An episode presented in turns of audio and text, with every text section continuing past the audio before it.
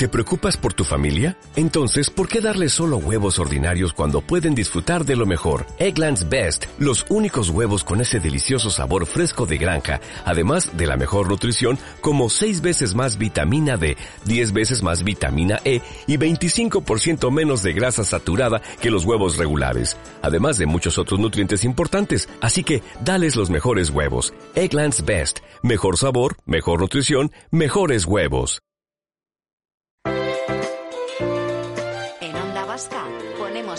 Del revés con Juris Estudio Jurídico. Su directora, Olga Rodríguez, ya nos escucha. ¿Qué tal, Olga? Egunon. Egunon, Irachi, a todos. ¿Qué tal? Pues, pues bienvenida a fase 3, eh, amiga y compañera. Pues muy bien, ya estamos. Encuentros en la tercera fase. Ahí está, ahí está, que es el chistaco del día, efectivamente. ¿eh? Eh, no, no eres la primera, la segunda ni la tercera, tengo que decirte. Ya llego tarde, ¿verdad, Irachi? Ya llego tarde, pero tenía que decirlo. Así nos animamos un poquillo.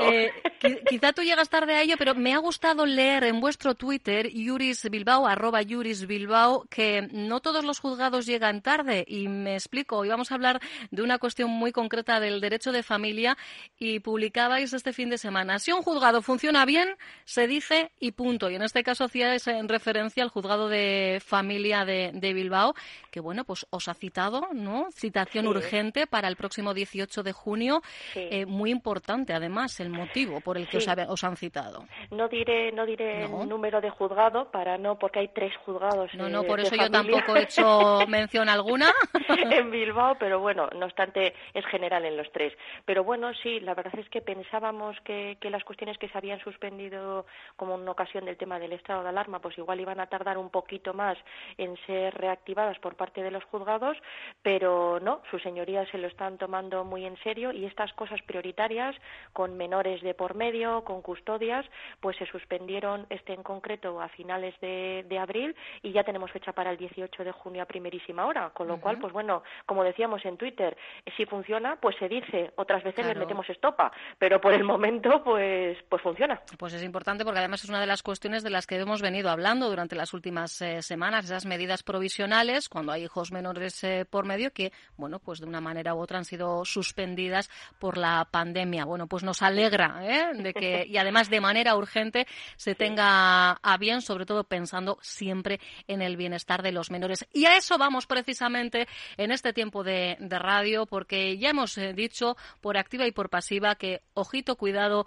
al número de divorcios o separaciones. Eh, que provoque esta situación eh, que poquito a poco vamos dejando atrás. Y hay una cuestión que cuando el cliente llega a vuestro despacho, Olga, es habitual. La, sobre todo a veces equivocación o, lío que tenemos con pensión de alimentos, pensión compensatoria, es lo mismo, em, eh, en qué tipo de custodias es lo uno o lo otro. Eh, es, es habitual, pues ¿verdad? Eh, pues que, exista, bueno, pues a veces esta desinformación, pues porque hasta que no nos ponemos a ello no tenemos por qué saber, también es cierto.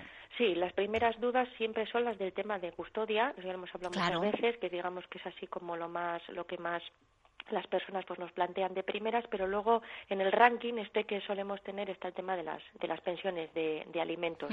Claro, pues bueno, pues sí, ya sabes, pues eh, la información que circula por ahí y las influencias pues también de, de, cuestiones extranjeras, digamos, donde las cosas van de otra manera. Sí. Pero pero bueno, pues aquí eh, lo que tenemos son mm, dos tipos de pensiones.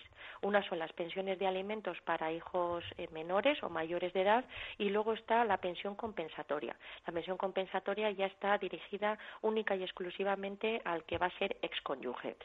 eh, esa es la primera distinción que le tenemos que hacer en muchas ocasiones a, los clientes, porque bueno, pues pues pues tienen que, analizar pues cuál va a ser su posición en el día siguiente del divorcio y claro, pues está muy bien efectivamente cómo van a quedar los hijos, pero también hay algunas personas complica eh, bueno preocupadas por complicadas situaciones que a nivel personal ellos como como excónyuges, ¿no? En el futuro inmediato se pueden ver. Aquí entra en juego el tema de la pensión compensatoria. Eh, a ver, por, porque todo el mundo se haga así una idea un poquito general y para explicarlo como siempre lo hacemos, ya sabes, Irache, en plan todo muy práctico. Sí. Pensión de alimentos para hijos comunes Pensión de alimentos, ¿qué encuadra? Pues encuadra pues el vestuario, la alimentación propiamente dicha, pero también los gastos escolares o los gastos universitarios, eh, bueno, la propia vivienda, ¿no? En la que en la que se reside. Todo eso es una, una amalgama de conceptos que se tienen que valorar se tienen que valorar porque, bueno, mm, va a haber que establecer que uno de, de, esos eh, padres, de esos progenitores, va a tener que abonar una, una pensión de alimentos a, a, los hijos ¿no? comunes. Ya digo, menores o mayores, ¿eh? hay hijos mayores de edad que siguen teniendo eh, derecho a seguir siendo sustentados económicamente. Eh, ¿Qué tenemos en cuenta para hacer un cálculo de la pensión de alimentos? Pues ya digo, las necesidades de esos, de esos hijos, pero también la capacidad económica del que va a estar obligado al pago. Por lo tanto, pues bueno, se configuran eh, esos dos, dos escenarios, ¿no? esas dos variables y al final acabamos llegando a una cantidad. Claro, esto que estoy hablando de pensión de alimentos, supongo que os sonará pues un poquito antiguo, ¿no? Porque claro, las pensiones de alimentos es cuando se quedaban los hijos a cargo de, de uno de ellos, normalmente la madre, ¿no? Y era el padre el que salía de casa y tal bien, está, está bien visto y bien analizado. ¿Por qué?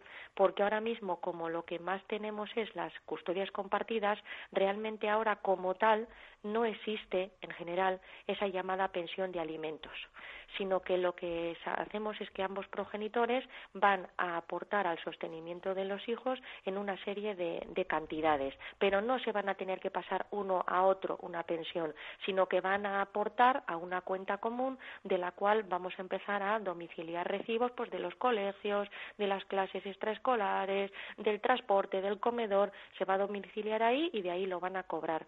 ¿En qué aportación tiene que hacer cada uno de los progenitores? Pues aquí vuelvo otra vez la variable de en qué situación económica está cada uno de ellos y no siempre tiene por qué ser al 50%. Puede que uno tenga que aportar un 60, el otro un 40, 70, 30, ya va a depender de su situación económica. Pero a lo que me refiero es que, digamos, la, la idea clásica de pensión de alimentos como tal está un poco desdibujada. Ya más desfasada, claro. Eso es, por el hecho de las, de las eh, custodias compartidas. La que no está desfasada es el tema de la pensión compensatoria.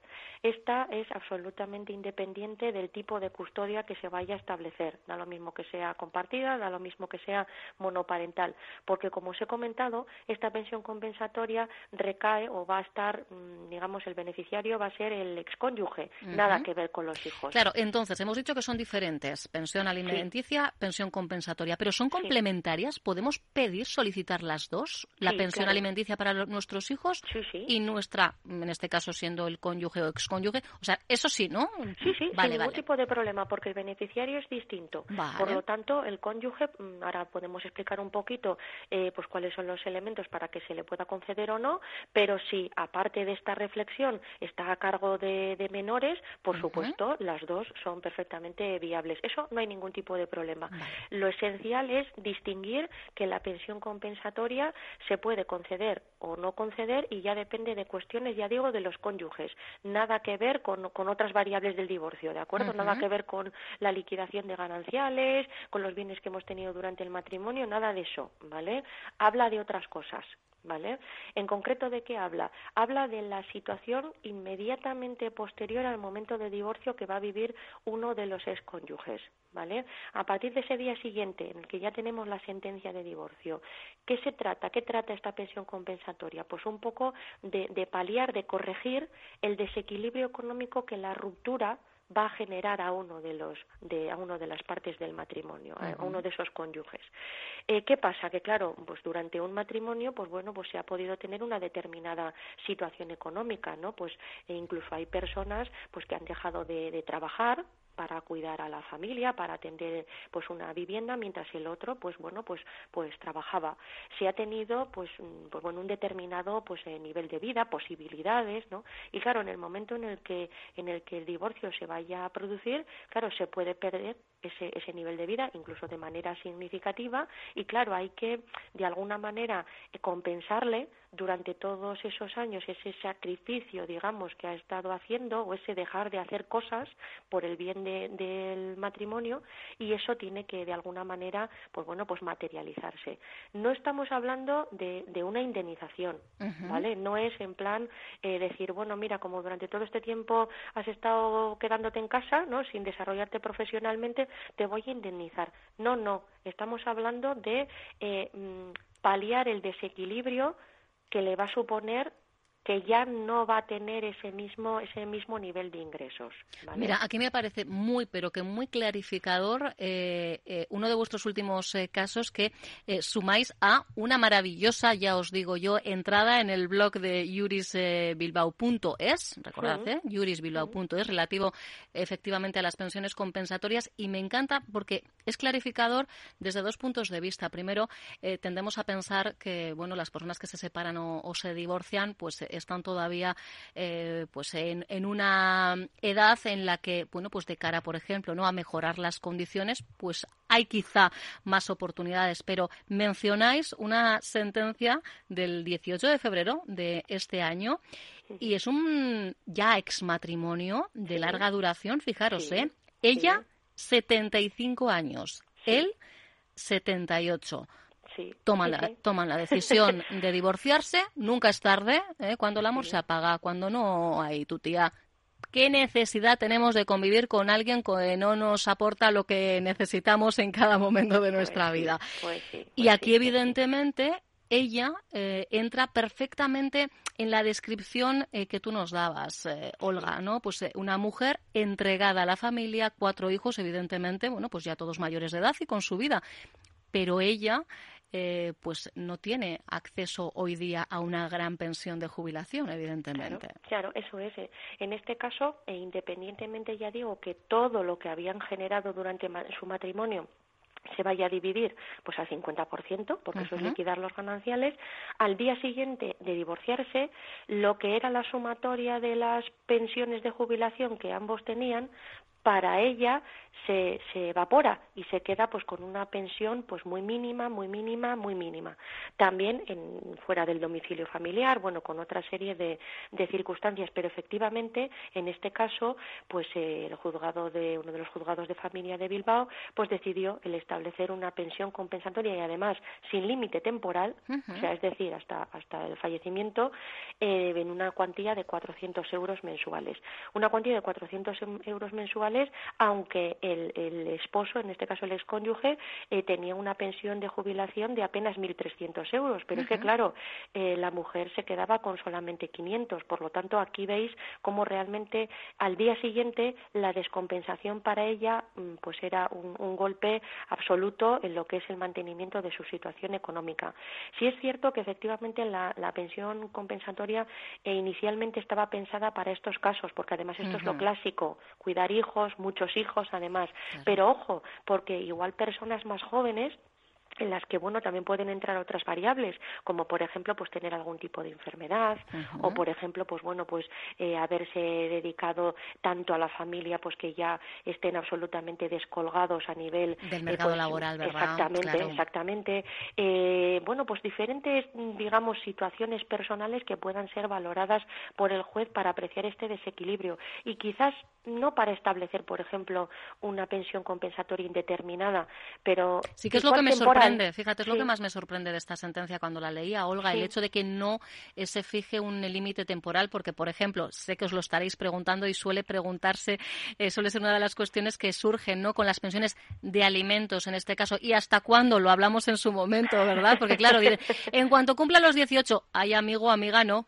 No, no, no, la mayoría de edad no nos desliga, ¿eh? No, no, no. Aquí, en las pensiones compensatorias, Irache, el plazo lo fija el juez. Vale. Nosotros hemos tenido pensiones compensatorias durante un año, durante cinco o con carácter indefinido. Eso lo marca el juez, porque ya digo que, está pensada para otras cuestiones, como hemos hablado. La pensión de alimentos, esta ya está vinculada inexorablemente, ya no solamente a la mayoría de edad, que no, ¿vale?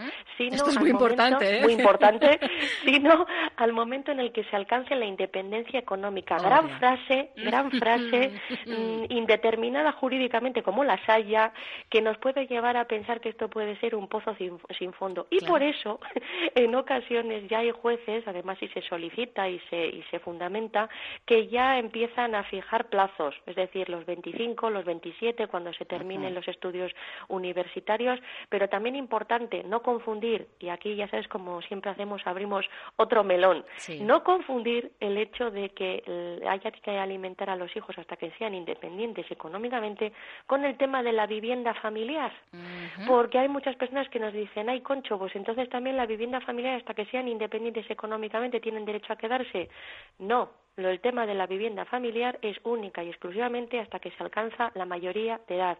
Por lo tanto, hay eh, exmatrimonios que a los 18 años plantean, oye, ¿qué hacemos con el piso? Vamos a liquidarlo, que además están en todo su derecho, y luego, aún no existiendo ese domicilio familiar, padres que tienen que seguir abonando una pensión de alimentos a sus hijos.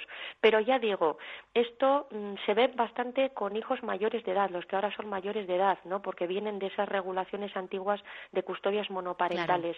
Porque ahora ya con las custodias compartidas este concepto de pensión de alimentos se va ligeramente desdibujando. No obstante, Irache también lo digo, y no es por liar a los oyentes, pero también es cierto que el Tribunal Supremo ha determinado que en algunos casos, cuando la situación de uno de los miembros de, la expareja es eh, pues eh, muy precaria económicamente, aun con custodia compartida, también se puede llegar a establecer una pensión de alimentos. En casos concretos, pero efectivamente Puede haber, no es lo normal, ¿de acuerdo? No es lo normal. Lo normal es la participación proporcional, ya he dicho, con aportaciones en una cuenta común y con domiciliaciones en ella. Pero en situaciones, pues, muy precarias, sí que se puede establecer una pensión de alimentos. Pero ya digo, es muy residual, ¿eh? Pero está bien que nos suene, ¿eh? por si acaso. Y nos preguntan, ¿ambas son revisables? Evidentemente, la pensión de alimentos lo hemos comentado en más de una ocasión. Eh, es, en, en, esta misma pandemia hemos hecho referencia, ¿verdad?, a que cambian, eh, cambia la situación económica de una de las partes y bueno, se podía solicitar,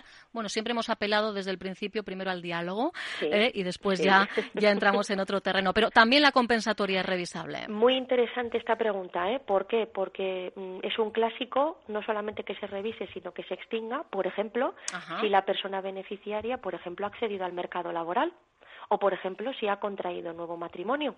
Es decir, si las condiciones de esa persona han variado, se puede extinguir esa pensión eh, compensatoria, ¿vale? Eh, ambas son revisables evidentemente la de alimentos, pues bueno, lo hablamos más, ¿no? Porque bueno, pues fluctúan las necesidades de los hijos, fluctúan la situación económica de las partes, pero en el tema de las de las compensatorias también no hay ningún problema. Si esa persona a la que se le estaba dando una asignación mensual de repente consigue trabajo, sería una causa de extinción. Que contrae nuevo matrimonio o mejora su situación económica, pues porque le toca la lotería, no lo sé, o cosas de estas que a veces suceden en la vida, sería revisable. Ambas son revisables. Pues en cuenta, amigo, en este caso, que sí, ¿eh? que esa pensión también es revisable. Pues eh, a no ser que haya algo gordo, gordo que se nos ha quedado dentro del, del melón, ¿marcamos puntos suspensivos, Olga? Pues sí, vamos a marcar. Seguiremos hablando de derecho de familia, Irache, porque ahora, pues bueno, pues son las cuestiones eh, que, que, más nos están preguntando los, los clientes, pero bueno, también yo creo que ya lo puedo adelantar, Irache, creo que la semana que viene vais a hablar de eh, cuestiones laborales relacionadas con incapacidades, que ¿eh? también nos lo están consultando mucho ahora que la gente pues ha tenido pues momentos de reflexión y que bueno pues que, que se están planteando el futuro, pues bueno pues estas consultas están encima de la mesa y creo que Diego pues os lo va a explicar perfectamente. Como siempre, como siempre. Mira, mira, eh, son de esos mensajes. Te voy a leer literalmente el mensaje que nos llega porque evidentemente dentro de, la historia hay un pequeño drama, pero es que nos lo dice tan simpático. Dice, yo no tuve problemas con la pensión alimenticia, no me pagó ninguna. y me quedé con un montón de deudas. Amiga, no eres la única, créeme. Pero para eso están profesionales eh, como los profesionales del equipo de abogados y abogadas de Juris Estudio Jurídico, que ya sabéis que siguen todavía. Es verdad que estamos en fase 3. No sé si para vosotros va a suponer algún cambio, si esos martes y jueves que venís eh, realizando ya las consultas, las citas en despacho, despacho vais a ampliar? No sé si tenéis previsión al pues respecto. Pues por el momento, Irache, la modificación es que vamos a estar un poquito más en el despacho y a partir del día 15 vamos a estar martes, miércoles y jueves. Pero por el momento vamos a intentar mantener, por el tema de las distancias entre los clientes, las citas solamente los martes y los jueves. Eh, aunque bueno, pues los clientes, la verdad es que las citas telefónicas pues están surgiendo con bastante fuerza y, y es así que las atendemos cualquier día de la semana sin ningún sin ningún problema. No obstante, Si me dejas ah, para esta oyente hoy mm, que nos acaba de decir, eh, ojito con el tema de los impagados de las pensiones, porque si queremos reclamarlas, eh, que, que, observamos que hay un incumplimiento, hay un plazo y solamente se pueden reclamar los cinco últimos años, con lo cual, ojo, si se Uy, esta amiga ya llega tarde, Olga. Ya, ya pero lo digo, lo digo por que no dejemos pasar, efectivamente. lo digo por el resto, que no hay que estar todo el día en el juzgado, pero si nos hemos tirado unos añitos sin cobrar nada, pues bueno, igual hay que plantearse cosas. Sin más, pues como información. Yo además en este caso siempre lo digo, no es reclamar lo que es nuestro, es reclamar lo que es de nuestros hijos e hijas. Pues y ahí pues vamos pues a por todas siempre. ¿eh? Luego ya un juez eh, dirimirá, decidirá. pues eh, recordad que tenéis toda la información práctica en jurisbilbao.es y que de momento, martes y jueves, tenéis la posibilidad de que las citas sean presenciales en ese tú a tú en el despacho de Juris Estudio Jurídico. Están en la calle Parraguirre, número 11 de Bilbao, ya sabéis, muy cerquita del Guggenheim, que os lo damos siempre como referencia. Olga, un fortísimo abrazo. Abrazos para todos. Agur, agur. agur. Onda Vasca, la radio que cuenta. ¿No te encantaría tener 100 dólares extra en tu bolsillo? Haz que un experto bilingüe de TurboTax declare tus impuestos para el 31 de marzo y obtén 100 dólares de vuelta al instante. Porque no importa cuáles hayan sido tus logros del año pasado, TurboTax hace que cuenten. Obtén 100 dólares de vuelta y tus impuestos con 100% de precisión. Solo con Intuit TurboTax. Debes declarar para el 31 de marzo. Crédito solo aplicable al costo de la presentación federal con TurboTax Full Service. Oferta sujeta a cambios o cancelación en cualquier momento.